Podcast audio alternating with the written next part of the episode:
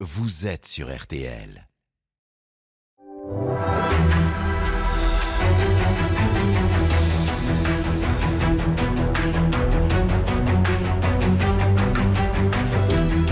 Jury RTL Le Figaro LCI. Invité aujourd'hui, Clément Beaune, secrétaire d'État chargé des affaires européennes. Le débat est dirigé par Benjamin Sportouche. Bonjour à tous, bienvenue dans le grand studio de RTL. Bonjour Clément Beaune. Bonjour. Merci d'être avec nous aujourd'hui pour votre premier grand jury. À mes côtés aujourd'hui pour vous interroger, Marion Mourgue du Figaro. Bonjour, Marion, et toujours fidèle au poste, Adrien Gindre aussi de TF1 LCI. Bonjour. Cette émission est bien sûr en direct jusqu'à 13h. Vous pouvez interpeller notre invité, lui adresser toutes vos questions via les réseaux sociaux, hashtag le grand jury, et elles lui seront posées en fin d'émission par Marie-Pierre Haddad. Alors Clément Bonne, dans un portrait qui vous est consacré cette semaine dans le magazine L'Obs, on trouve cette anecdote, peut-être pas si anecdotique. Vous êtes à Bruges entre votre scolarité à Sciences Po et avant d'intégrer l'ENA, et on vous pose cette question. Où vous voyez-vous dans 10 ans La réponse est cash au gouvernement. Dans la seconde partie de l'émission, vous nous direz donc où vous vous voyez dans 10 ans. Mais d'ici là, détermination ou ambition, ou les deux, vous y voilà donc au gouvernement. À bientôt 40 ans, vous êtes en charge des affaires européennes depuis le mois de juillet dernier, un moment où l'Europe tangue. Elle a voulu prouver son utilité, sa force, en prenant à bras le corps la politique de vaccination. Mais voilà, les ratés sont nombreux et le retard est toujours béant par rapport notamment aux Américains, sans parler de la reprise économique qui risque d'en pâtir. L'Européen convaincu que vous êtes également très proche d'Emmanuel Macron, vous avez donc du pain sur la planche, convaincre les Français que l'Europe n'a pas tout raté et que vous n'avez pas donné aux eurosceptiques les arguments dont ils rêvaient. De tout cela, nous parlerons dans cette émission.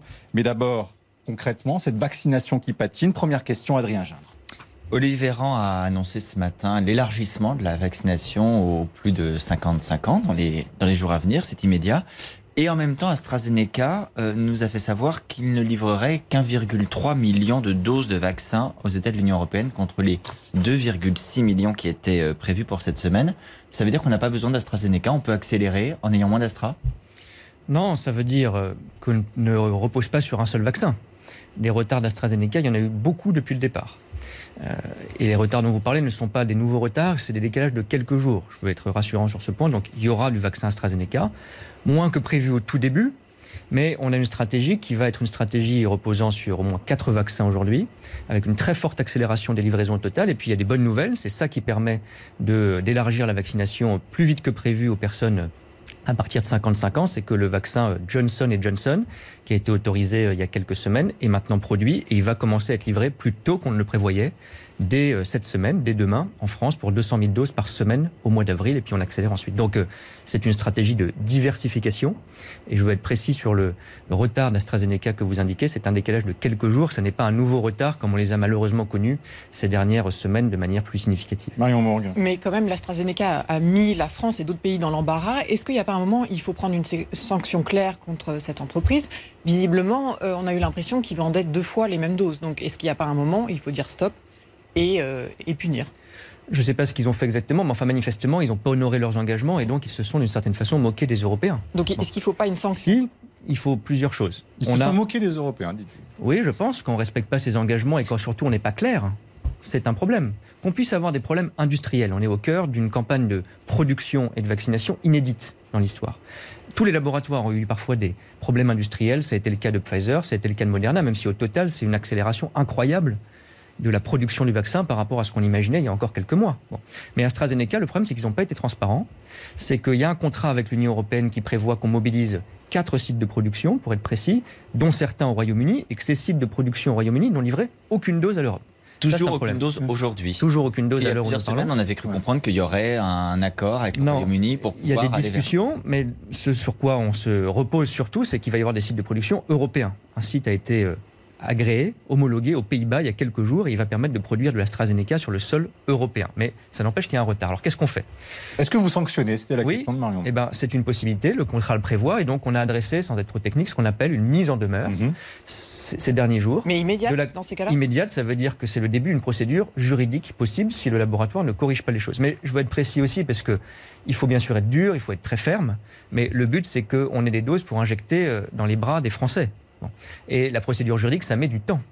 Et donc, on met la pression sur le laboratoire, on accélère la production chez nous, et surtout, on essaye avec d'autres laboratoires. C'est pour ça que je mentionnais notamment Mmh. Pfizer, Johnson Johnson qui accélère pour que, grâce à ces autres laboratoires, on ait des doses Mais, plus mais vite. on a- n'y comprend pas grand-chose, excusez-moi, parce que Thierry Breton a dit on peut atteindre l'immunité collective même sans AstraZeneca. Parce que le commissaire européen. Alors pourquoi être aussi euh, euh, euh, dur avec AstraZeneca On se dit bon, bah, finalement, si on n'a pas besoin d'AstraZeneca, on laisse tomber. On ne va pas non plus s'échiner à aller chercher des zones qui ne sont pas nécessaires.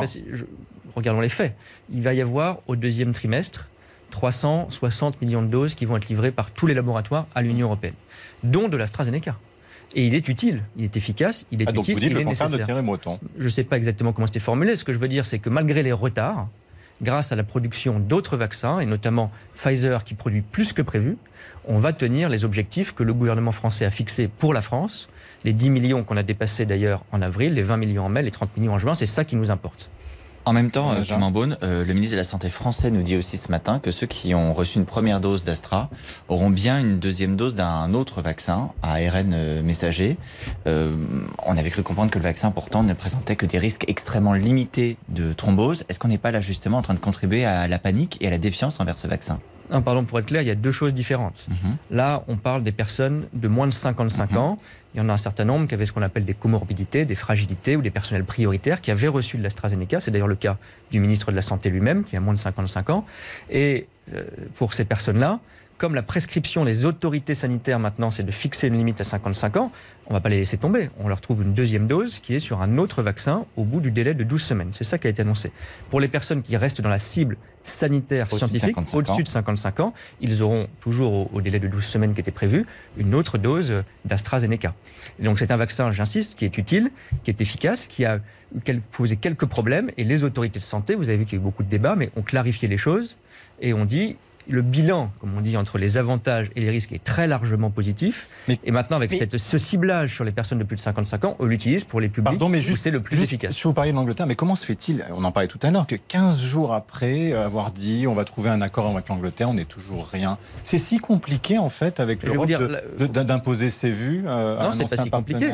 C'est la question, l'accord avec l'Angleterre, j'allais dire, il est assez secondaire. Ce qu'on veut, nous, c'est avoir des doses de vaccins. Bah oui, ils n'en livrent pas. Vous leur avez demandé. Eh ben, il y a exactement. Eh ben, eh ben, exactement. Ce qu'on leur a dit, c'est qu'eux, ils ont besoin maintenant de doses qui sont produites en Europe, y compris d'AstraZeneca, ce site néerlandais qui va commencer à produire dont je parlais.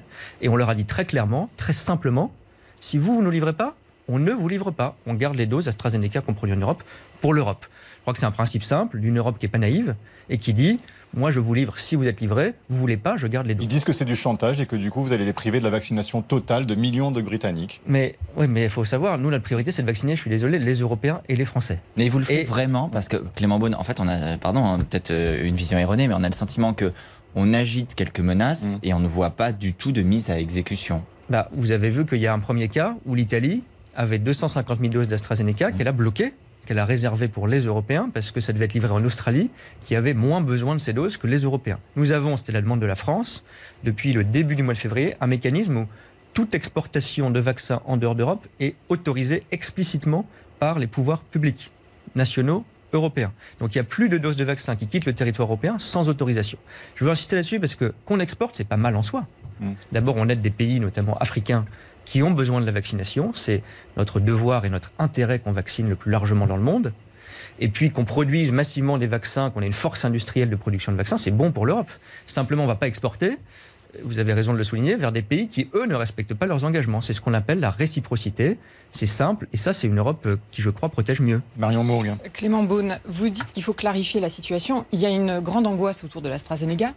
Et il y a des régions, même en France, où il est proscrit, euh, notamment en Moselle, en Guyane, euh, à Mayotte et à La Réunion. Alors, comment on arrive à convaincre les Français de la nécessité de se faire vacciner avec l'AstraZeneca, sachant qu'il y a des messages contradictoires, qu'il y a des régions où on n'utilise pas Comment vous faites aujourd'hui Non, Enfin. je ne suis pas scientifique, mais je- il faut écouter ce que disent les scientifiques. Mais les messages sont eux-mêmes contradictoires. Oui, j'essaye le plus possible, sans être moi-même scientifique, de, de le clarifier. Euh, On s'en est remis aux autorités sanitaires, la Haute Autorité de Santé et l'Agence européenne des médicaments, qui nous disent le vaccin est efficace, il est utile, il protège. Donc on l'utilise. On l'utilise avec une cible d'âge qui est de 55 ans. Et dans certains territoires où il y a besoin de vaccination accélérée, parce que la situation sanitaire y est plus dégradée, on utilise plutôt d'autres vaccins parce qu'ils permettent de vacciner plus rapidement. Et par exemple, le Johnson Johnson, comme il a une dose, on voit bien qu'il permet de vacciner plus rapidement. Donc on essaye dans le déploiement des vaccins de cibler le plus vite possible les territoires où la situation sanitaire est la plus difficile. Mais pour être simple, c'est un vaccin qui est utile, qu'on va utiliser pour les plus de 55 ans. Et vous dites qu'il on n'y en a besoin. d'inquiétude aujourd'hui Non, il n'y a pas d'inquiétude aujourd'hui, parce que les autorités scientifiques ont clarifié. Elles ont dit que c'était mieux de cibler sur cette population, plus de 55 ans, c'est ce qu'on fait. Clément Bonne, c'est pour quand l'immunité collective alors? Alors l'immunité collective, moi, encore une fois, je ne suis pas scientifique, c'est un concept un peu compliqué à comprendre parce que, Enfin, Thierry Breton l'a compris, puisqu'il nous dit fin juin. Bah, oui, mais que- moi je suis peut-être plus prudent, humblement. Enfin, il avait dit 14 juillet, puis après il a dit fin juin. Bon, moi je veux pas qu'on multiplie les objectifs. Le gouvernement français, c'est ça notre responsabilité, j'en suis membre, a dit 10 millions fin avril, on a dépassé 20 millions en mai, 30 millions en juin. C'est ça qui compte parce que ça, Ça, c'est veut le dire que nombre. c'est pas tenable le 14 juillet Vous dites ça Si, aujourd'hui c'est possible, mais ce qu'on maîtrise, l'immunité collective, c'est une notion qui mêle la vaccination, le fait qu'il y ait des gens qui ont eu la Covid et qui sont protégés sans doute pour un certain temps, et puis le fait que quand vous avez un large pourcentage de la population, certains disent 70%, d'autres disent 80%, moi je ne sais pas, mais les scientifiques eux-mêmes en débattent encore, on a une immunité de groupe. Bon. Mhm. Mais ce que nous on fait en tant que gouvernement, c'est d'injecter des doses. Bon. Et donc ça, ça dépend de nous. C'est pour ça qu'on se fixe les objectifs en termes de nombre d'injections réalisées. C'est un peu hasardeux de la part d'un commissaire européen de Non, je- fixer euh, un- une échéance comme Je ne rentrerai pas dans ces polémiques, mais il a, je crois, voulu dire qu'on allait rattraper les Américains progressivement parce que les Américains ont dit que le 4 juillet, ils pourraient fêter leur fête nationale avec des barbecues. Mhm. Je crois que Thierry Breton a voulu être positif, et il a raison, parce qu'il fait aussi un gros travail en ce sens, pour dire que le 14 juillet, on aura une autre vie. C'était votre sous-titrage de Thierry Breton. Question d'Adrien Gindre. Euh, Puisqu'on parle d'Europe également, il y a des initiatives concertées, puis il y en a qui le sont beaucoup moins. Euh, la Bavière a négocié de son côté un contrat préliminaire en vue de recevoir prochainement 2,5 millions et demi de doses du Sputnik V, le vaccin russe. Euh, et puis l'Allemagne, plus globalement, s'est dit qu'elle était s'est dit prête également à, à négocier, si bien sûr ce vaccin est validé par les autorités européennes. Euh, pourquoi est-ce que la Bavière et l'Allemagne croient utile de s'avancer comme ça seule en dehors de tout cadre européen? Alors d'abord, je tiens à préciser les choses. On a beaucoup dit, euh, tout le monde sort du cadre européen, chacun va négocier de son côté. Il faut être très précis. Vous l'avez d'ailleurs rappelé, mais c'est pas euh, un sous-titre. C'est très important. L'Allemagne a dit, on fera tout en respectant l'avis de l'Agence européenne du médicament. Mhm. Bon, donc il n'y a Mais pas. pas forcément en commandant à 27. Alors, elle, Madame Merkel, Mm. c'est ça qui compte. Son ministre de la Santé a eu parfois d'autres propos. Madame Merkel a été très claire. Elle a dit qu'elle voulait que ça soit dans le cadre européen. Mhm. Et que si ce n'était pas le cas, c'est-à-dire si le cadre européen arrête de fonctionner, échoue, etc., bien sûr, elle ne va pas arrêter de vacciner les Allemands. On ferait de même. Et la Bavière, le Mais notre préférence- bavarois. Alors, notre préférence, comme pour l'Allemagne, c'est de garder ce cadre européen. Mm. Et d'ailleurs, à un moment, il y avait eu cette rumeur que l'Allemagne avait commandé des doses de vaccin Pfizer. Mm. Ça n'est pas vrai. Ils l'ont regardé, mais comme le cadre européen a fonctionné et qu'on a commandé plus de Pfizer, on l'a fait ensemble. Je crois que c'est le mieux. Mais et la Bavière- tout, Et la Bavière, c'est un sujet de production. Ils ont dit qu'ils étaient prêts à produire des vaccins. Euh, je rappelle aussi, je ne veux pas trop compliquer les choses, mais il faut être clair, le ministre de la Santé allemand lui-même a dit que le vaccin russe, de toute façon, on ne pouvait pas le produire avant 2 à 5 mois. Mais donc, pour être clair, Clément Beaune, vous Donc- désapprouvez ces initiatives Je pense ouverture oui, je pense qu'envoyer des signaux qui complexifient, qui donnent l'impression qu'il y a des doses dans un frigidaire qui dorment et qu'on n'utilise pas, tout ça n'est pas responsable et n'est pas très sérieux. Il y a une campagne politique en Allemagne, une campagne électorale qui commence. Ça explique aussi qu'il y a beaucoup d'agitation. C'est un coup de com', je vous crois que c'est un coup de communication que je regrette, mais encore une fois, moi je vais être clair sur le vaccin Sputnik. On ne l'exclut pas par principe, ou contrairement à ce que disent nos amis russes, parce qu'il est russe. Ce serait stupide. On ne fait pas ça. On dit simplement, un vaccin, il faut deux choses. Il faut qu'il soit validé, et autant le faire de manière commune, de manière européenne, c'est plus efficace et plus sûr. C'est cette agence européenne qui est en train d'évaluer le vaccin russe. Comme pour tous les vaccins, ça met à peu près trois mois. Mhm. Et comme le vaccin russe a déposé son dossier seulement en mars, eh ben on ne le saura qu'en juin. Et puis ensuite, pardon, il faut qu'un vaccin soit produit. Et aujourd'hui, on n'a pas du tout de site de production en Europe qui produisent du vaccin russe. Donc moi, je préfère qu'on mette l'accent sur de la production aujourd'hui, comme on a ouvert des sites de production cette semaine en France pour des vaccins qui existent, Mm. qui sont validés par les scientifiques, plutôt que d'aller produire un vaccin qui n'est pas encore Mais à valorisé. partir de juin, à partir de juin, vous Eh souhaitez ben qu'on pourquoi pas, mais à partir de juin, on aura beaucoup accéléré la campagne de production. Et donc, on ne va pas réserver nos usines pour un Mm. vaccin qui n'est pas encore validé, dont on ne sait pas comment on le produit. Moi, je préfère qu'on va- qu'on produise aujourd'hui, comme on le fait avec euh, Delpharm, par exemple, Mhm. en France, du vaccin Pfizer, du vaccin Moderna, du vaccin Johnson et bientôt, je l'espère, du vaccin Sanofi. Et- mais Marion Moore. vous pensez que euh, est-ce qu'il ne faut pas euh, mener les discussions ensemble, puisque Marine Le Pen euh, reproche à la France de rester les bras ballants, alors que justement d'autres pays sont euh, plus proactif avec la Russie. Mais il faut... Je précise, elle dit l'Allemagne discute donc avec la Russie pour Sputnik V et l'Italie directement avec Moderna, ce qui est vrai pour un contrat supplémentaire. Alors oui, je ne sais pas si Marine Le Pen dit ça par ignorance ou par malveillance, mais dans les deux cas, c'est grave. Parce qu'il faut quand même raconter toute l'histoire.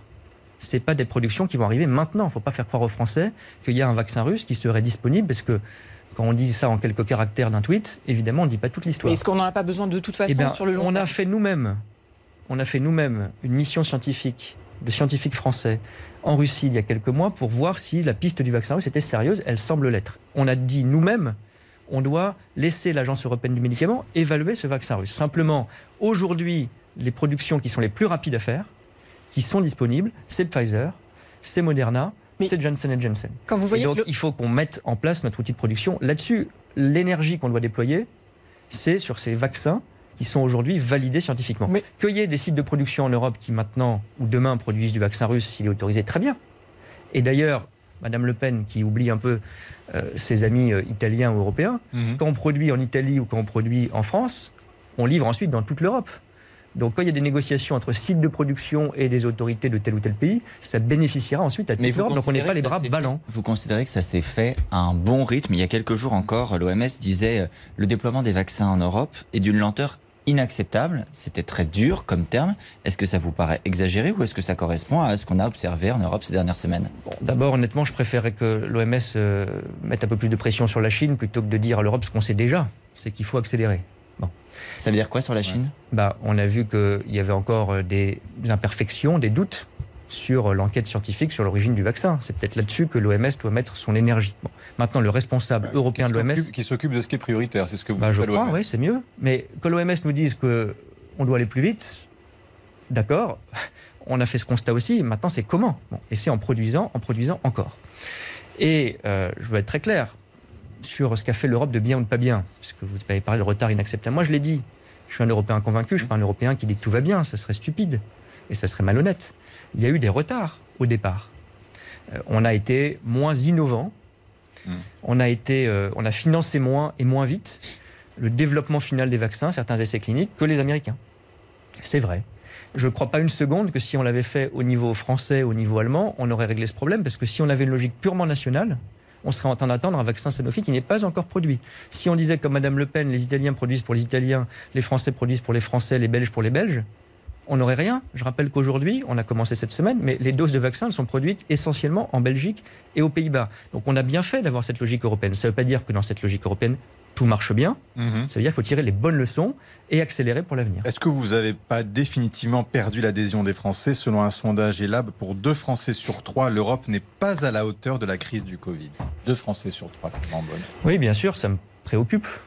Et c'est normal aussi dans une période où tout le monde en a ras-le-bol où tout le monde est fatigué, où tout le monde attend son vaccin, que quand on a l'impression qu'on n'a pas tout fait bien, pas tout fait assez, mhm. eh bien, il y a une critique qui se reporte sur l'Europe, d'ailleurs dans le même sondage, je crois aussi sur l'État, parce qu'il y a une impatience et il y a une fatigue.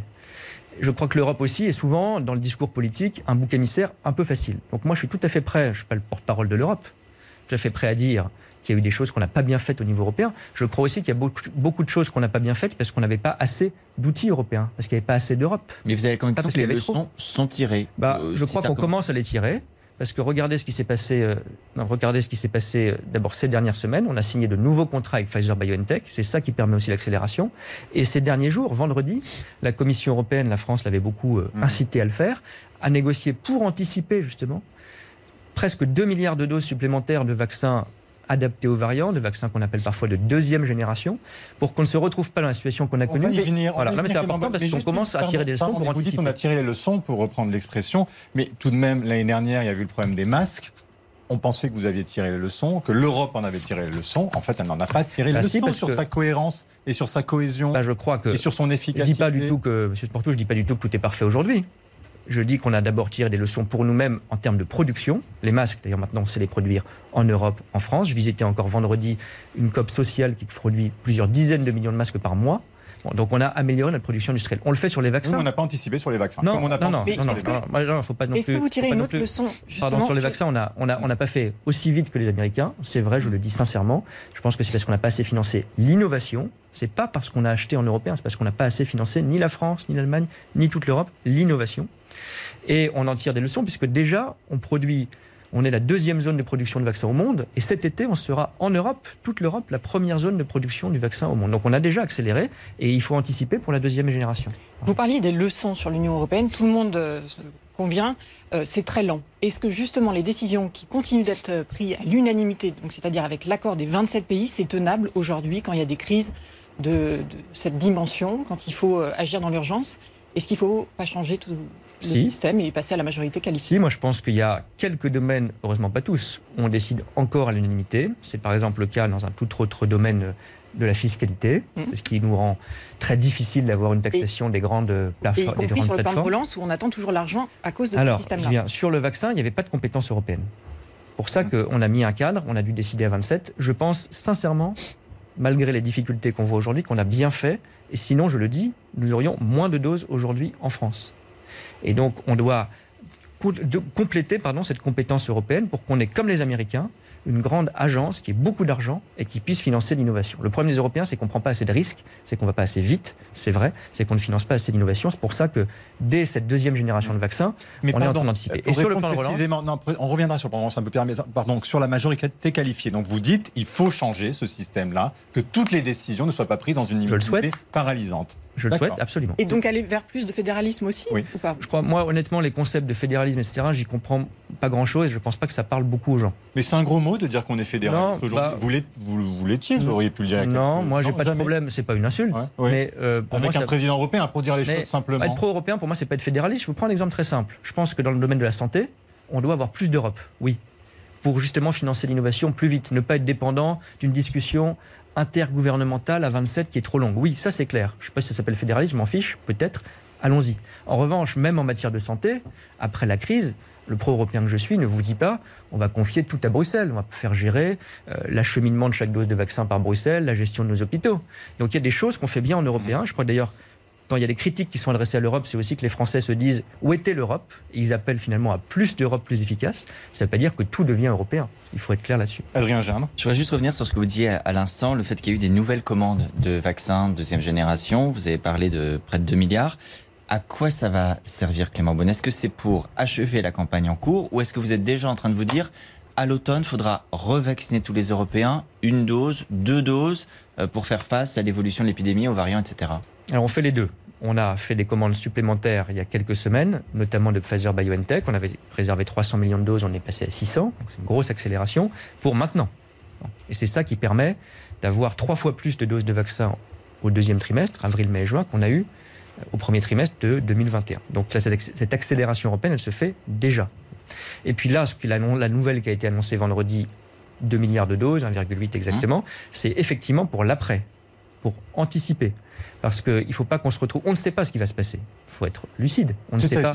on, ne sait pas, si on va devoir revacciner la population. Moi, je, là encore une fois, je mm. dis les choses de manière humble sans être scientifique. Euh, je comprends qu'on ne sait pas combien de temps dure la protection vaccinale. Les scientifiques disent euh, sur six mois on est assez tranquille, mais peut-être un peu plus, on ne sait pas encore.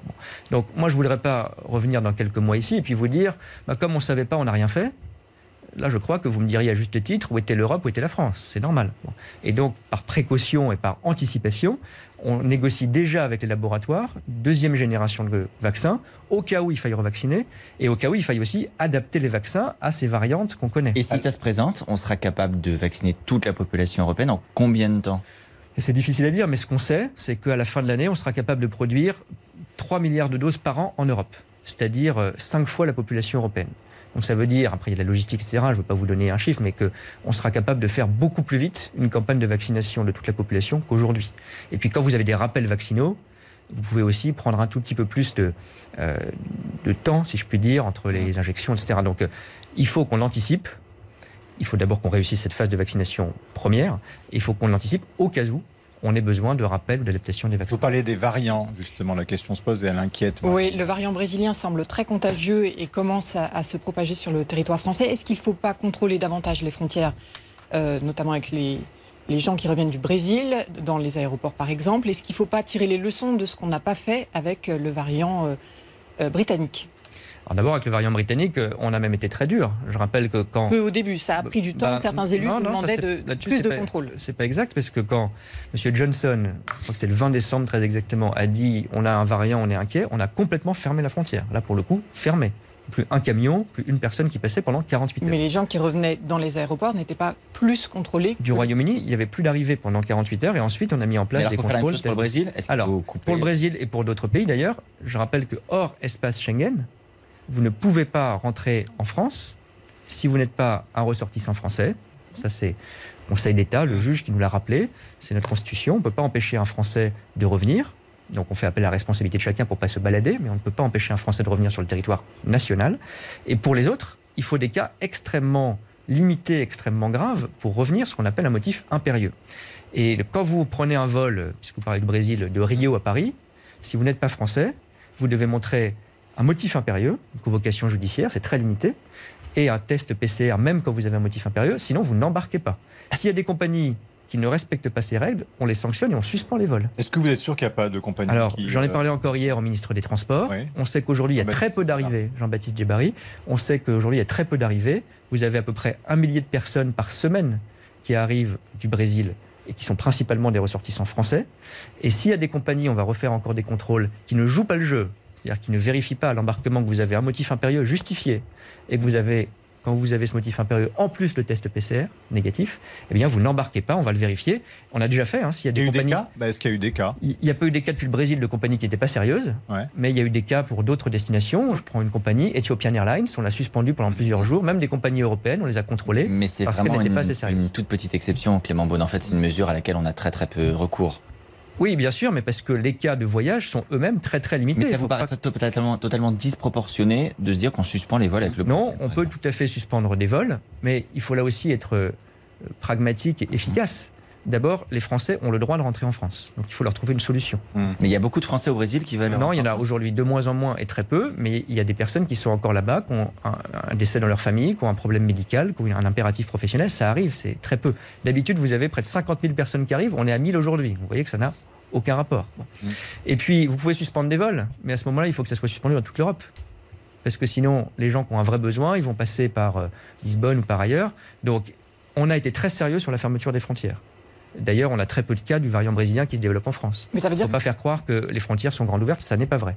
Et si on doit renforcer les contrôles, il vaut mieux le faire de manière ciblée sur les compagnies aériennes. On le fera encore dans les prochains Donc vous dites tout est fait pour éviter une quatrième vague, par exemple à l'automne. Bien sûr, tout est fait pour euh, empêcher la circulation du virus. Moi, ça ne me réjouit pas qu'on doive fermer les frontières euh, avec l'extérieur, parce que c'est aussi un problème touristique, c'est un problème économique, mais on le fait parce que c'est nécessaire sur le plan sanitaire. Clément Bonne, est-ce que vous conseillez aux Français de partir en vacances en, en France cet été ou une fois de plus, un été de plus, j'allais dire, plutôt que partir en Europe Bah, écoutez, on fait tout pour que l'été soit le plus normal possible et que les gens puissent voyager.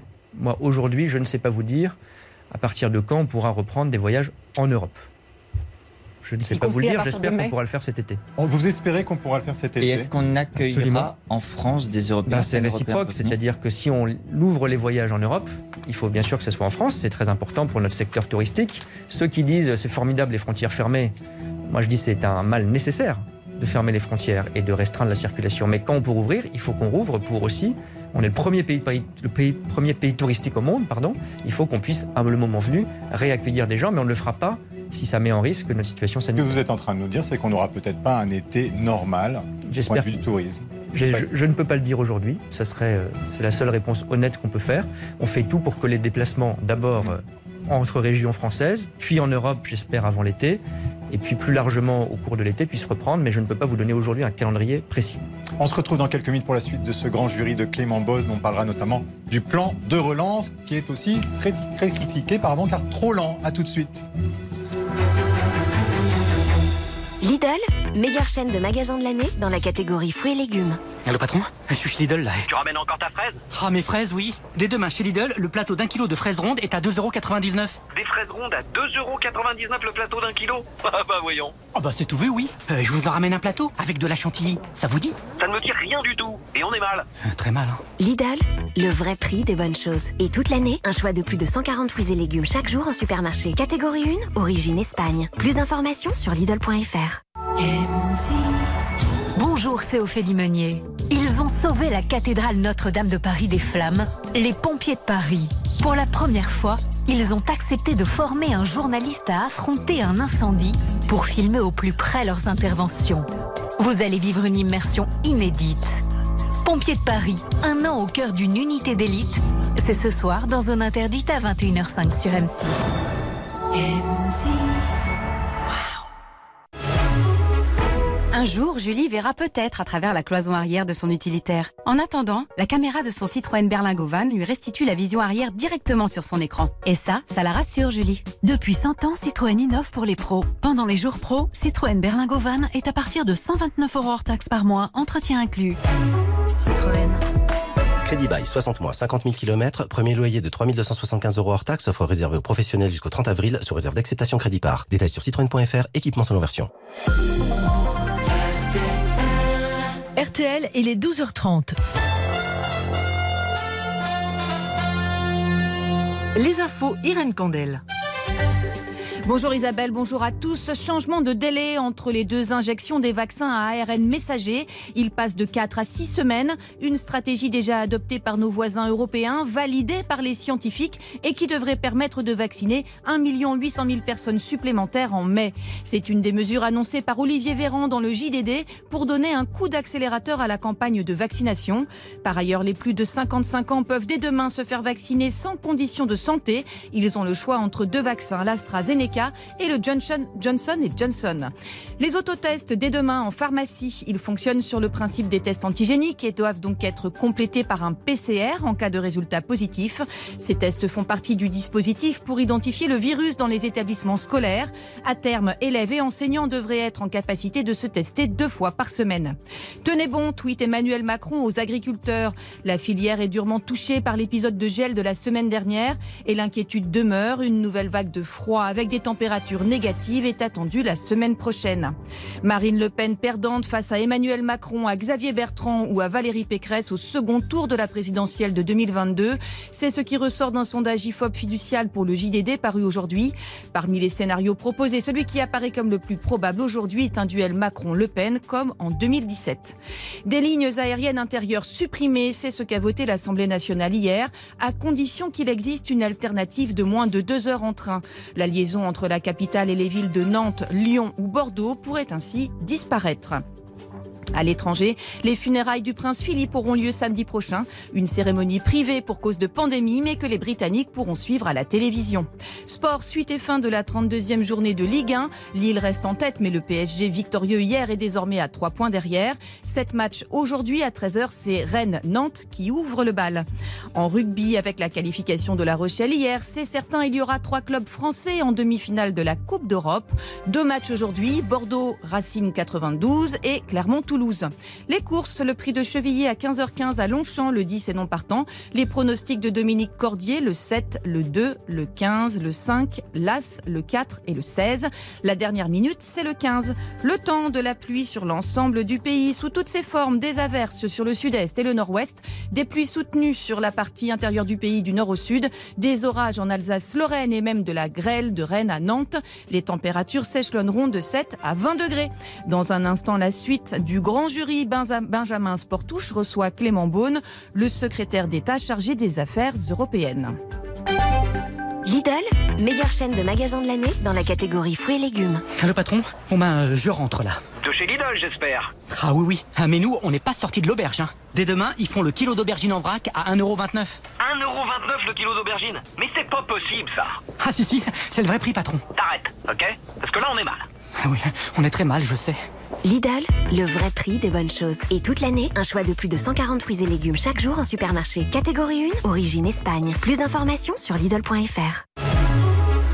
Un jour, Rémi, électricien, pourra peut-être téléporter ses outils. En attendant, il peut déjà ouvrir les portes latérales coulissantes main libre de son e-Jumpy 100% électrique, et ça, même les bras chargés. Depuis 100 ans, Citroën innove pour les pros. Pendant les jours pros, nouveau Citroën e-Jumpy 100% électrique, élu utilitaire de l'année, est à partir de 259 euros hors taxes par mois, entretien inclus. Citroën.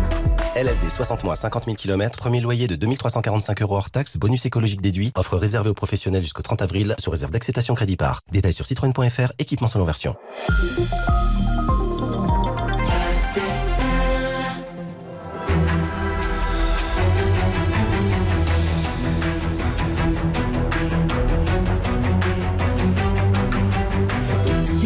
Jury RTL Le Figaro LCI. Invité aujourd'hui, le secrétaire d'État chargé des affaires européennes, Clément Beaune. Le débat est dirigé par Benjamin Sportouche. Avec à mes côtés Adrien Jean de TF1 LCI et Marion Mourgue du Figaro qui vous pose la première question de cette seconde partie. On a beaucoup euh, commenté la scène qui s'est passée en Turquie. euh, où euh, la présidente de la Commission européenne n'a pas eu de siège. Comment vous qualifiez ce geste? C'est euh, de la grossièreté de Charles Michel C'est un manque de respect euh, du président turc vis-à-vis de l'Union européenne Comment vous voyez ce qui s'est passé? Oui, c'est un affront de la part de la Turquie. Fait sciemment Je pense. Je mais pense. pas un affront de Charles Michel. Attendez, parce que, Bah- certes, mais Charles Michel, pourquoi il n'a pas laissé sa place euh, à la présidente Écoutez, moi, j'étais pas européenne? dans la seconde, mais peut-être. Lui-même a dit qu'il n'endormait plus la nuit. Oui, Ce serait je- forcément la faute du président Je, turc. je le connais, je crois que ça n'est pas du tout. euh, ça ne reflète pas ce qu'il est, profondément. Mais peut-être que l'un et l'autre auraient dû à ce moment-là quitter la pièce, je ne sais pas. Mais moi, ce qui me frappe quand même, c'est qu'il faut remettre l'église au milieu du village. Le problème dans cette affaire, ce n'est pas l'Europe, c'est la Turquie. Je ne peux pas un imaginer. Peut-être que l'Europe pourrait de faire. l'Union européenne Il n'y a pas eu de réaction officielle, il n'y a pas eu de réaction sur Bah, vous place. avez vu à quel point, et tant mieux d'ailleurs, ça a choqué. Parce que je pense que tout le monde a envie que l'Europe ne se laisse pas marcher dessus. Bon, et le protocole, c'est de la politique. Je crois que personne ne peut ignorer que quand il y a une rencontre aussi importante, et je crois que le protocole européen n'avait pas vu la salle, donc ça veut dire que ça avait sans doute été organisé, eh bien il y a eu la Ça part de la Turquie. organisé, c'était prémédité. je le crois, je le crois. En tout cas, ça ne pouvait pas être ignoré. Et moi, je crois que nos voisins, parfois nos adversaires en matière géopolitique, on l'a vu en Russie récemment avec la visite de M. Borrell, on l'a vu avec cette visite à Ankara, euh, savent très bien, mieux que nous, jouer des images et des symboles. Et que parfois, nous faisons preuve d'une forme de naïveté. Mais il ne faut pas que les Européens soient dans une culture de la culpabilité qui fait qu'aujourd'hui, on se dise, on s'est fait cracher dessus et en plus, on s'excuse. Oui, en disant, c'est la responsabilité de monsieur machin, de madame truc, etc. C'est pas ça le sujet. En même le temps- sujet, c'est que la Turquie s'est mal comportée. Et au-delà du Sofagate, parce que c'est symbolique et ça frappe, ça a été fait pour. Mais c'est le sujet d'une forme euh, d'agressivité générale et de posture de la Turquie à l'égard de l'Europe, ce que cela traduit, et c'est là-dessus qu'il faut se concentrer. Est-ce que vous diriez, comme euh, l'italien Mario Draghi, que Erdogan est un dictateur? Non, je dirais pas ça parce que je veux pas qu'on coupe toute discussion. C'est pas le sujet. Moi, je suis sans concession sur ce qui s'est passé. Je crois qu'il y a un vrai problème, évidemment, de démocratie ou de non-respect de la démocratie, de dérive autocratique en Turquie. On l'a vu avec l'interdiction en cours d'un parti d'opposition, on l'a vu avec le limogeage brutal du gouverneur de la Banque centrale, on l'a vu sur le plan international et des valeurs, avec la sortie de la Convention d'Istanbul. Tout ça n'est pas neutre. Mais l'Europe doit garder un canal de femmes, dialogue avec beaucoup plus, oui, pardon, sur la violence faite aux femmes. C'est très grave. Ça va sans doute d'ailleurs avec l'image qu'on a vue. Et donc on doit être très ferme avec les Turcs. C'est la France qui a réussi à faire bouger l'Europe pour qu'enfin on sorte d'une forme d'aveuglement à l'égard de ce que fait la Turquie. Un dernier mot là-dessus. Euh, Est-ce que si l'Europe ne doit pas s'interroger sur sa manière d'incarner sa politique à l'international? Parce qu'en fait, il y a un président turc, un président français, et nous, on est les seuls au niveau européen à arriver avec un président la- du Conseil et de la Commission européenne. Est-ce que cet exécutif à deux têtes, ça a vraiment du Oui, j'y suis très favorable qu'on ait à la fin une seule incarnation. Il faut d'ailleurs être euh, cohérent. On dit ça, moi je suis pour. Euh, les souverainistes qui ont craché toute la semaine sur l'Union européenne, ils veulent l'affaiblir et en même temps ils nous disent qu'il n'y a pas assez de leadership, si je puis le dire en mauvais français, de tête unique. Bon. Mais qui est dans pro alors dans l'histoire entre euh, Madame von der Leyen et Monsieur Michel? Mais c'est pas une question de Monsieur Michel ou Madame Florian, c'est institutionnellement. Mais qui des, pense- qui, qui des Ah, deux il- institutions Je pense qu'il serait bien, ah, il serait bien dans les années qui viennent, puisqu'il faudra changer nos traités, donc ça prend un peu de temps, qu'il y ait une seule présidence de l'exécutif européen, qu'on l'appelle Commission, Conseil européen. Ce sont des choses un peu différentes, m'importe peu.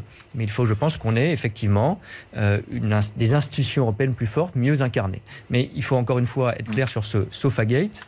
C'est un problème turc qui a été fait délibérément, je crois, à notre égard. Il ne faut pas qu'en plus on batte notre coulpe d'Européens. Et ça ne méritait pas une parole du président de la République en On l'a peu personne entendu.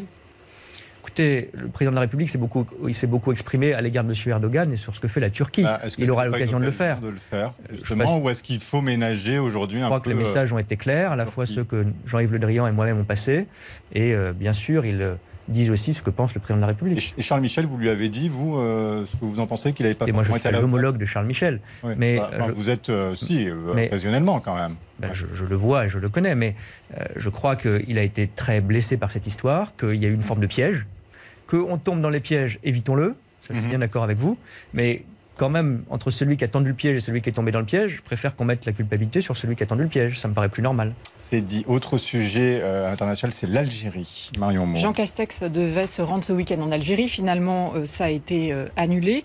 Euh, les relations ont l'air de se tendre entre les deux pays puisque le ministre du Travail de l'Algérie qualifie la France d'ennemi traditionnel et éternel. Est-ce qu'il faut rappeler notre ambassadeur Non, je ne crois pas. Je crois que Jean-Yves Le Drian aura des, des contacts, euh, en a eu encore ces derniers jours, en aura dans les prochains jours pour. euh, il y a parfois des paroles excessives dans les relations franco-algériennes. Est-ce faut- que c'est mais- suffisant d'avoir juste une communication comme ça Non, euh, je- Encore une fois, je ne me suis pas occupé directement de ce sujet, c'est Jean-Yves Le Drian qui s'en est chargé, mais il ne faut pas qu'il y ait d'ambiguïté. Euh, le fait qu'il n'y ait pas pu avoir euh, cette rencontre de haut niveau, comme on l'appelle, entre les deux gouvernements, n'est pas lié à une tension entre la France et l'Algérie, mais à le fait que la situation sanitaire ne permettait pas au gouvernement français d'aller en grand nombre en Algérie que les autorités algériennes L'Algérie vous reprochait justement d'avoir une petite euh, représentation. Oui, mais c'était justement pour des raisons sanitaires, parce que au moment où tout ce qu'on a décrit se passe, on ne peut pas imaginer que les autorités françaises se déplacent comme si de rien n'était en très grand nombre. Ce ne serait pas responsable en termes d'image et sur le fond. Ce sont des et donc, propos excessifs, nous dites-vous quand même, sur. euh, oui, mais il faut apaiser tout ça. Moi, je ne veux pas rentrer du tout euh, sur ce sujet dans une polémique. Et c'était pas pour des raisons euh, politiques, pour des raisons sanitaires qu'on ne pouvait pas aller en grande délégation. Il y a eu une discussion entre Jean-Yves Le Drian et son homologue. On a préféré collectivement décaler cette rencontre qui aura lieu dans quelques mois. On en revient à l'Europe et la recherche de traitement au-delà des vaccins, Adrien Jean. Oui, puisque vous rappelez le contexte sanitaire, vous nous disiez tout à l'heure que l'Europe avait tiré les leçons des derniers mois et qu'on travaillait à préparer la suite, l'avenir. Euh, Il y a ce grand euh, impensé, ce grand manque euh, tous ces derniers temps, c'est de se dire pourquoi n'a-t-on pas de médicaments contre le Covid et seulement des vaccins? Est-ce que vous pouvez nous dire si aujourd'hui l'Union européenne y travaille? Est-ce que vous êtes en préparation de signature de contrats avec des laboratoires qui pourraient nous fournir ces médicaments? Où est-ce qu'on en est? Pas au stade de contrat européen, mais oui, il y a de- des moyens financiers européens qui sont mis non seulement sur les vaccins, les prochains vaccins notamment, mais aussi sur les traitements. Euh, il y a un début, je parlais d'une agence européenne qu'il faudrait mettre en place pour financer massivement l'innovation, traitement et vaccins. Il y a un début d'agence qui se met en place et qui a déjà débloqué 150 millions d'euros dans les toutes prochaines semaines au niveau européen en complément de ce qu'on fait au niveau national pour financer aussi des traitements. J'ai vu que Pfizer euh, annonçait des possibilités de traitement. Ça je ne peux pas vous le dire aujourd'hui. Honnêtement, moi je ne sais pas vous le dire parce qu'on ne sait pas encore. mais- Olivier Véran nous avait dit qu'on aurait des traitements monoclonaux qui ont été massivement commandés, euh, euh, Clément Beaune, à la mi-mars. Euh, sauf erreur, nous sommes bientôt à la mi-avril et on a, ils ne sont pas arrivés. Si vous les avez vus, vous, les traitements monoclonaux Non, mais euh, pas qu'en France. Dire, on va mettre Non, mais nous, place- on avait fait une commande particulière, singulière à la France. Est-ce que ces traitements monoclonaux, à votre À connaissance ma connaissance, ils ne sont pas disponibles, mais il faut mettre en place des traitements s'ils sont utiles et on va fournir, fournir, pardon, un effort de recherche supplémentaire, européen et national, pour le faire. Et aujourd'hui, c'est la vaccination et la vaccination qu'on doit accélérer, mais les traitements, c'est aussi une piste. Encore une fois, j'ai vu que certains laboratoires comme Pfizer disaient qu'ils avaient des espoirs scientifiques sur les traitements. N'ayez aucun doute. Dès qu'ils seront disponibles, s'ils le sont, on les mettra en place. Alors on passe au plan de relance économique, on en parlait, qui est un peu à la traîne, Adrien Gindre. Oui, parce qu'en fait, on a bien compris qu'il y avait ce montant très impressionnant, c'est 750 euh, milliards pour les 27, mais on est obligé de constater que l'argent, on ne le voit pas arriver. La France elle-même avait présenté son propre plan de relance national en disant on a un plan de relance de 100 milliards, donc 40 milliards, si ma mémoire est bonne, qui seront financés par euh, l'Union européenne. Euh, Qu'est-ce qui coince? Visiblement, on- il y a toute une série de pays européens qui n'ont pas ratifié le plan et qui donc bloquent. Qu'est-ce qui fait qu'on ne peut pas aller plus vite? Ça donne le sentiment qu'encore une fois, l'Europe est dans l'impuissance. Alors, on est d'abord allé très vite l'année dernière pour créer ce plan de relance. Et c'est- il, a- il est fondé sur un En théorie, pour le créer en Oui, théorie. oui, mais enfin, Il existe en théorie, quelque chose qui a été bloqué depuis 15 ans par l'Allemagne. L'idée d'une dette commune européenne pour financer ce plan de relance, on s'y met. Et c'est très important. C'est sur cette, euh, ce résultat européen dont on attend encore les décaissements, j'y reviens, qu'on a fondé le plan de relance français. Mhm. Dans les 100 milliards du plan de relance français qui, lui, a commencé à fonctionner, il y a 40 milliards d'argent européens qui viendront. Ils viendront un peu Mhm. plus tard que prévu, mais ils viendront. Et le fait que ces 40 plus tard, milliards. c'est quand? Pardon, cet été, je pense. Mais le fait que ces 40 milliards d'euros soient garantis, ça nous a permis d'avoir un plan de relance national plus important. On n'aurait pas les 100 milliards d'euros, pour être clair, sans l'Europe. Bon. Et les 100 milliards d'euros, il y a déjà 25 milliards, même un peu plus, qui sont engagés, qui commencent à Mais financer vous avez les aucun doute sur le fait qu'on les aura, ces 40 milliards? Oui, j'ai aucun doute sur le fait qu'on les aura. Mais peut-être après la crise. c'est peut-être ça Non, non, non, non, non, non, pas après la crise. Il faut être juste. Je- comme vous, je préfère qu'on aille plus vite. Et je déplore, on l'a dit, parce que parfois on est 27, parfois c'est très long, cette Europe qui est trop enlisée Mm. et trop prudente. On l'a dit avec Bruno Le Maire. Mais euh, il faut une ratification par tous les parlements nationaux. Mmh. Euh, le Parlement français, d'ailleurs, il a raison, insistait aussi beaucoup pour être associé à ce plan de relance. Eh bien, il y a les 27 pays qui doivent y passer. Donc c'est long. Donc c'est un peu long. J'espère que ça sera fini d'ici la fin du mois de mai. D'habitude, on met deux ans pour cette ratification qui porte sur le plan de relance et sur tout le budget européen pour les sept ça prochaines pénalise années. notre la prise politique économique, agricole commune, etc. Beaune. Pardon Là, ça, ça pénalise notre prise économique. Vous savez Non. que le PIB américain va rebondir de 6,4% l'année- cette année, alors que la croissance en Europe eh bien, va être plafonnée à 4,4%. Visiblement, notamment à cause d'un plan de relance qui traîne. Oui, en France, à plus de 5%. Non, c'est pas à cause d'un plan de relance qui traîne, parce Ah. que le plan de relance français qui stimule notre croissance, il est là et il inclut de l'argent européen qui va venir, en quelque sorte en remboursement. Sur le plan de relance européen, oui, allons plus vite. On a des euh, sujets de ratification de Parlement nationaux. J'espère qu'au mois de mai, ça sera réglé. Et oui, ça rejoint Et le débat. c'est normal, c'est normal que ça Bah non, je dis pas c'est normal, mais je dis faut être cohérent là aussi. On parlait de fédéralisme, etc. Moi, je ne sais pas quel est le bon terme. Mais si on veut plus d'Europe plus rapide, il faut aussi qu'on accepte que parfois, on n'aura pas les 27 parlements nationaux qui vont décider. Pour l'instant, c'est le choix qui a été fait démocratiquement par tous les pays, c'est que leur parlement soit associé à tout. Eh bien, si on veut aller plus vite pour un futur plan de relance, il faudra peut-être qu'on revoie ces règles et pour que l'Europe puisse décider plus vite. Mais il faut être cohérent, on ne peut pas demander à l'Europe d'avoir moins de pouvoir et d'être plus rapide. C'est l'un ou l'autre. Moi, je suis pour qu'elle ait plus de pouvoir et qu'elle soit plus rapide. Je suis cohérent. Et donc, j'appelle aussi tout le monde, tous ceux qui critiquent ou qui crachent sur l'Europe, à l'être. Simplement, je le dis aussi, la réponse économique, il faut qu'elle soit plus ambitieuse. Au-delà des 750 milliards d'euros de ce plan de relance qu'on aura à partir, j'en suis euh, convaincu, de cet été, il faut qu'on amplifie cette réponse d'investissement. C'est-à-dire il faut l'augmenter. Vous savez, Thierry Breton, qui était à votre place, disait 1600 milliards d'euros. Il est sur ce chiffre-là. Il dit qu'il faut aller beaucoup plus vite, beaucoup plus loin. Les États-Unis sont à près de 2000 Il milliards. bien comparer les chiffres dollars. avec ceux de Thierry Breton. Moi, je, je ne sais pas quel est le bon chiffre, mais Bah, euh, je sais qu'il faut faire plus. Bah, combien? Il faudra, sans doute, il faudra sans doute effectivement quelque chose comme un doublement. Mais ah bah, Ça fait 740 fois 2, je suis pas très On n'est pas très loin des dites 1600, 1480, c'est ça même c'est 1500, je crois que c'est 1500, 750 fois. 1500. Mais Alors, bah, est-ce que c'est 1500 Au-delà du chiffre. Presque quand, 1600. quand on compare avec les États-Unis, parce qu'on nous dit M. Biden, il va très vite, et vous, vous êtes lent. Je Mm. le résume. Bon. D'abord, le plan de relance de M. Biden, je ne sais pas si vous avez regardé ce qu'il y a dedans. C'est un plan en fait d'urgence pour l'essentiel. C'est des mesures du type chômage partiel, pouvoir d'achat, etc. Là-dessus, je suis très clair. En France, en Allemagne, en Europe, on a été meilleur que les Américains. Oui, mais vous dites qu'il faut aller plus Et loin. maintenant, il y a il y a l'étape 2 qui est relance, investissement. Et là, les Américains prennent de l'avance. Il faut qu'on fasse deux choses. Mm. Il faut que notre plan de relance de 750 milliards d'euros il soit débloqué à l'été, enfin. Et puis il faut, et c'est pas seulement de la relance à un an ou deux ans, c'est ça la relance. Mm. C'est de l'investissement dans toute la décennie qui vient. Il faut qu'en Europe, on ne loupe pas ce qu'on a loupé il y a dix ans avec la crise économique précédente, c'est-à-dire le décrochage par l'investissement. Les Chinois, les Américains, ils investissent dans la 5G, dans les technologies vertes, euh, dans le numérique. Il faut qu'on le fasse plus en Europe. Je ne sais pas quel nom ça prendra, mais c'est un plan d'investissement européen Plan 10 ans. d'investissement européen, c'est cela donc que vous appelez de vos voeux. On passe à la question en plus. Les autorités polonaises vous ont récemment refusé l'accès Clément Bonne à l'une des 88 zones qu'ils ont qualifiées sans idéologie LGBT, c'est-à-dire interdites aux homosexuels ou en tous les cas à leur vie sur place. Voici la question en plus de David Malazoué de SOS Homophobie. Le grand jury, la question en plus. Bonjour Monsieur le Secrétaire d'État, David Malazoué, président d'SOS Homophobie. Ma question pour vous est la suivante. Aujourd'hui, l'Europe est capable de s'unir pour lutter contre le terrorisme, pour lutter contre un virus. Or, les LGBTI-phobies se propagent et tuent. Pourquoi l'Europe n'est-elle pas en guerre contre les LGBTI-phobies Et comment faire pour que l'Europe devienne une région du monde où les droits des personnes LGBTI sont protégés, quel que soit leur état de résidence Clément Bonne.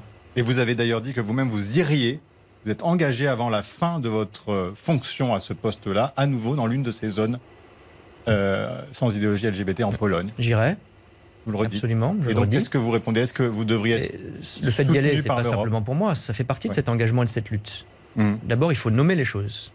Qui savait il y a quelques mois qu'il y avait près d'une centaine de zones en Pologne qui sont interdites Alors, elles ne sont pas interdites juridiquement, mais on dit que les personnes LGBT ne sont pas les bienvenues, avec euh, Donc lesbiennes, l'idée, euh, exactement, l'idée qu'on ne peut pas s'embrasser en public, qu'on ne peut pas aller dans- aller dans certains commerces, etc. Ça, c'est très grave. Bon. L'Europe, d'abord, a dénoncé, mais ça ne suffit pas. Et aujourd'hui, on a des mécanismes juridiques qui sont plus puissants pour sanctionner. Il y a des recours possibles devant la Cour de justice européenne. La Commission y réfléchit. Je souhaite qu'elle puisse les activer. Ah, vous voulez devant Oui, parce que des, des on parlait euh, tout à l'heure de judiciaires. nos processus européens, etc. Plus important que la façon dont on décide, il y a nos valeurs. Dans nos traités, il y a nos valeurs. Quand on adhère à l'Union européenne, C'est dès l'article 2 du traité, on dit qu'on est pour l'égalité, l'état de droit. Ce ne sont pas des mots en l'air, ça doit être concret. Et on a fait des progrès là-dessus d'ailleurs. À la fin de l'année dernière, au Parlement européen, on a voté un mécanisme dit d'état de droit Mhm. qui fait que sur certains sujets, déjà, vous pouvez suspendre les financements à certains pays, et la Pologne, la Hongrie en ont beaucoup de l'Europe, si on ne respecte pas certains éléments comme l'indépendance de la justice, comme la lutte contre la corruption. J'espère qu'on pourra élargir la liste, notamment à ce type de discrimination. C'est pas anecdotique, et c'est pas seulement en Pologne. Moi, je mène ce combat aussi pour dire que ce sont nos valeurs d'Européens, et ça peut arriver partout, donc il faut le signaler et le sanctionner. Question express. Le grand jury. Question express. Clément Beaune, pour ou contre la suppression d'autres grandes écoles que l'ENA? Pour ou contre hein Ça dépend de où on parle. Les écoles de service public, vous l'avez vu avec Oui. la forme de l'âge, je suis pour qu'on les fusionne. Je pense Vous êtes que- énarque vous-même, je le rappelle. je Est-ce qu'il faut supprimer l'école des ponts et chaussées, Polytechnique, pour, euh, parce qu'on dit, ben, écoutez, l'accès doit être plus démocratique et c'est euh, un plafond? Mais il faut les remplacer par une école commune. À toutes ces écoles-là aussi Oui, bah, il y en a certaines qui sont très spécialisées, peut-être pas toutes, mais avec la réforme de l'ENA, c'est ça qu'on fait avec cet institut de service public. C'est plus d'une dizaine d'écoles Mm. qui vont être rassemblées. Parce que le problème de l'ENA, c'est pas qu'il y ait une école de formation, ça je trouve ça très bien. Le problème de l'ENA, c'est que c'est devenu l'école de la défiance et du moule. Vous, vous avez été dans un moule Oui, alors heureusement, on fait. Bien sûr, dans la formation, je le reconnais, il y a, des- il y a des- il y a du, prêt-à-penser en quelque sorte. Après, il ne faut pas caricaturer, pas faire de la démagogie. Quand on rentre à l'ENA, on a entre 25 et 40 ans, on est un jeune adulte, on a ses convictions. Moi, j'étais dans la même promotion que Florian Philippot. Vous voyez, on ne pense pas exactement la même chose. Et Emmanuel Macron comprendrait mieux le pays s'il n'avait pas fait l'ENA? Je crois pas, mais ça n'empêche pas, en tant qu'ancien énarque, de dire dans cette école, il y a des choses à changer. Et il faut une nouvelle école beaucoup plus large pour retrouver d'ailleurs l'esprit qui était celui de 1945, c'était l'ouverture et le mérite. Philippe de Villiers, qui est censé être proche d'Emmanuel Macron, dit que c'est une diversion. Mais une diversion de quoi? On fait pas, on dit pas on fait l'ENA, la réforme de l'ENA ou la suppression de l'ENA à la place d'autre chose. Non, mais que le calendrier surprend en pleine Euh, crise Qu'aurait-on sanitaire dit à juste titre si Emmanuel Macron ne l'avait pas fait? Moi, je regrette qu'on ne l'ait même pas fait plus tôt, parce qu'il a fait une conférence de presse, vous vous en souvenez, après le grand débat national, la crise des Gilets jaunes, où il avait annoncé. Donc il tient sa parole. Et c'est pas une réforme anecdotique, c'est un symbole, et c'est plus que ça, ça change l'état d'esprit de la haute fonction publique, on en a besoin. À question express, pour ou contre l'euthanasie active? Alors je suis à titre personnel pour. D'accord. Je pense néanmoins que le débat qui s'est ouvert mériterait d'être Donc après élargi. 2022, on le fait après 2022 Écoutez, là, il y a une loi qui est là, saisissons-la. Je ne sais pas Ah. si je l'aurais initié en tant que parlementaire, je l'aurais voté en tant que Mais parlementaire. est-ce qu'il faut le faire donc d'ici de, de- Bah, C'est le Parlement qui en décidera, mais je pense qu'il ne faut pas l'obstruction qu'on a vécue, que certains, pense de manière un peu réactionnaire, ont voulu bloquer même le débat. Mais le gouvernement doit-il le porter? Écoutez, je ne pense pas qu'on va en faire nous une priorité, mais on ne va pas l'empêcher. Non, et pardon, j'insiste là-dessus parce que moi je souhaite qu'on utilise, et là je pense que ça va aller au-delà de 2022 parce que c'est un vrai débat de société, qu'on prenne du temps pour élargir ces questions. C'est ce qu'on appelle l'euthanasie, c'est-à-dire la fin de vie difficile. Mais je crois qu'il y a des questions plus larges, très lourdes, comme le suicide assisté, même quand on n'est pas en fin de vie. J'y suis aussi personnellement favorable, mais c'est un cadre très strict qu'il faut définir pour les soignants, pour les familles. C'est une question de rapport à la vie, à la souffrance, à la dignité qui est très profond. Je regrette que ce débat se, faille- se fasse trop vite, mais je regrette encore plus qu'il ait été bloqué par certains, quatre députés LR essentiellement. Donc pour être clair, que cette loi aille au bout, et puis qu'on ait ensuite un débat plus large, plus apaisé sur le rapport à la vie, à la souffrance. On sortira d'une épidémie qui a mis en cause ces questions de vie, de mort et de souffrance. C'est un bon moment, je crois, l'an prochain. sans pathologie grave, pardon, euh, Clément Beaune Non, je crois. D'accord. Pas fait part d'une conviction personnelle. Il y a des personnes qui ont envie de mettre fin à leur jour, mais qui n'en ont pas la possibilité physique, parce qu'ils ont des syndromes très graves. C'est des cas très particuliers. D'accord. Il faut des débats avec les familles, avec les soignants, mais je pense qu'il faut y réfléchir aussi, parce que c'est tout le débat sur le rapport à la vie. Pour ou contre, après la PMA, la gestation pour autrui? Alors j'y suis personnellement euh, défavorable. D'accord. Pour ou contre un septennat unique? Un septennat Un mandat présidentiel unique, C'est si deux, vous c'est- préférez. c'est deux réformes à la Un fois. mandat passez au présidentiel unique Un mandat présidentiel unique, non, je crois pas. On en a deux qui sont prévus par la Constitution. Mm. C'est déjà une restriction assez stricte. Moi, je n'aime pas que s'il n'y a pas de bonne raison, on mette des freins au suffrage universel. Si les gens veulent voter pour une personne, un homme, une femme, de nouveau, pourquoi pas Et enfin, pour ou contre le report des élections régionales? Euh, Je préférerais qu'elle se tienne en juin. Et on a lancé une consultation avec les maires. On va voir ce qui, se, ce qui en ressort. Moi, je, à titre personnel, si les conditions sanitaires le, le permettent, pardon, je préfère qu'elle se tienne à l'échéance de juin. Consultation justement. Justement, cette consultation a surpris, non pas euh, sur euh, la consultation en tant que telle, mais sur la méthode, c'est-à-dire de le faire en urgence un week-end. Est-ce que vous trouvez que les associations d'élus qui vous avaient fait remonter un avis ne sont pas représentatives, qu'elles ne feraient pas leur boulot, donc notamment François Barouin? Qu'est-ce que ça veut dire cette consultation euh, organisée Non, mais ce sont les associations comme l'AMF, quelques-uns à l'AMF, qui veulent polémiquer. C'est pas une question de remise en cause de leur avis. On s'est aperçu, beaucoup de maires eux-mêmes l'ont dit. Je pense à M. Robinet, le maire de Reims, qui ont dit on n'avait pas été consultés. Je rappelle que les préfets sont les organisateurs, les maires pardon, sont les organisateurs des élections, qui sont élus et agents de l'État. Ils ont cette double casquette. Que les préfets leur demandent comment ça se passe, s'ils pensent que les soir. conditions. Mais oui, parce que Pour une il va y avoir le débat matin. parlementaire la semaine prochaine, et nous avons remarqué que l'AMF n'avait pas fait une consultation ouverte et large des maires. Ils le disent eux-mêmes. C'est pas le gouvernement qui le dit. Donc c'est plus l'AMF qui est en cause, en tout cas dans ce... Moi, je ne cherche pas à rentrer dans la polémique. Je pense qu'en tout cas, nous dire que c'est mal de consulter les maires, c'est un peu paradoxal de la part d'une association de maires. Adrien Gindre Un mot sur ce sondage. sondage de l'IFOP publié ce matin dans le journal du dimanche qui regarde vers la présidentielle de 2022. Euh, si un second tour était organisé entre euh, Marine Le Pen et Emmanuel Macron, Emmanuel Macron aurait 54% des voix, vainqueur certes, mais moins que Valérie Pécresse, 55%, ou que Xavier Bertrand, 59%, au cas où ce seraient eux qui seraient confrontés au second tour à Marine Le Pen. Est-ce que vous pouvez encore dire aujourd'hui qu'Emmanuel Macron est le meilleur euh, barrage, rempart face à l'extrême droite? Moi, je vois pas Emmanuel Macron comme un rempart. Et s'il est candidat, euh, c'est pas un candidat de rempart. C'est un candidat qui aura un projet que je soutiendrai s'il le souhaite. Engagé pour l'Europe, pour la réforme économique, euh, pour euh, une République qui réforme son école et qui donne plus de chances, qui lutte contre les discriminations. C'est pas d'abord, on se définit pas contre. Et puis les sondages, vous savez, un an avant euh, une campagne dont on ne connaît pas le casting, je pense que c'est assez fragile. Donc on ne va pas fonder euh, des décisions, un programme, une éventuelle campagne sur euh, un sondage un an avant. Jean-Luc Pardon, Jean-Luc Mélenchon face à Marine Le Pen, vous votez pour qui, vous, si le scénario doit se... Ah ben, aucune hésitation pour Jean-Luc Mélenchon. Question nette. Le grand jury. Question nette. Bonjour Marie-Pierre Haddad. Bonjour à tous, bonjour, Clément Beaune. Jordan Bardella, le numéro 2 du Rassemblement national et député européen, a déclaré euh, aujourd'hui, je cite, que l'Union européenne a eu un rôle criminel dans la gestion de l'épidémie. Qu'est-ce que vous lui répondez? Que tout ce qui est excessif est insignifiant. Utiliser des mots comme ça, c'est irresponsable. Jordan Bardella, je le rappelle, les Français, certains ont voté pour lui, il est député européen. Au lieu de parler de l'Union européenne comme si c'était extérieur à lui, qu'il exerce ses responsabilités de parlementaire européen. Je ne l'ai jamais vu interpeller la Commission européenne sur euh, les contrats. Euh, Quand la Commission européenne, nous avons décidé en tant qu'Européens de rentrer dans cette négociation, M. Bardella, il nous a dit qu'on allait trop vite. Il a déclaré au mois de novembre que l'ARN messager, on ne savait pas ce que c'est, qu'on allait trop vite dans la campagne de vaccination. Donc, et il répète des éléments de langage qui sont toujours les mêmes, le Waterloo vaccinal, le désastre, etc. Il vient de dire autre chose, il va plus loin, Oui, exactement. Oui, parce que dit- c'est la surenchère permanente. Alors, Il dit aussi qu'à titre personnel, s'il a le choix, il ne se fera pas vacciner avec AstraZeneca. Vous vous dites c'est irresponsable là aussi, ou au contraire, c'est son choix personnel et vous respectez sa En déclaration tant que citoyen, il fait ce qu'il veut, M. Bardella. Moi, je me ferai vacciner avec tout vaccin disponible.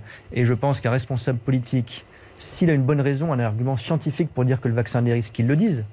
S'il n'a pas d'éléments scientifiques, qu'il ne fasse pas de la médecine à la place des médecins et qu'il laisse les autorités scientifiques, c'est la seule chose qui est responsable et qui est sérieuse, nous dire s'il y a des risques ou pas. C'est pas M. Bardella qui est chargé, heureusement, de l'évaluation de l'AstraZeneca ou des autres vaccins. Autre question, Marie-Pierre. Oui, sur Twitter, un compte militant pro-Emmanuel Macron et pro-européen qui s'appelle Renaissance européenne veut montrer qu'au sein du gouvernement, Emmanuel Macron, Emmanuel Macron et d'autres ministres œuvrent pour l'Europe. Donc votre nom figure sur la petite image qui a été mise en ligne, mais il n'y a eu aucune trace de celle de Jean-Yves Le Drian, le ministre des Affaires étrangères. Il a fallu attendre 9 heures pour qu'une nouvelle version de cette image soit publiée. Est-ce qu'il n'y a pas une petite rivalité entre vous et Non, c'était une erreur et elle a été corrigée dans la journée. Très bien, c'est Vous avez noté. l'impression que vous prenez un peu trop de place parfois à ce ministère-là ou pas Ou que vous êtes dans Non. juste place? Je pense que l'Europe a une place importante. Jean-Yves Le Drian la porte aussi. Et euh, sur les sujets européens, honnêtement, on n'est pas trop de deux, et d'ailleurs de l'ensemble du gouvernement pour s'en occuper. Adrien Gindre. Une petite question. Vous vous rappelez souvent que votre histoire personnelle, c'est une histoire qui vient de la gauche, du socialisme.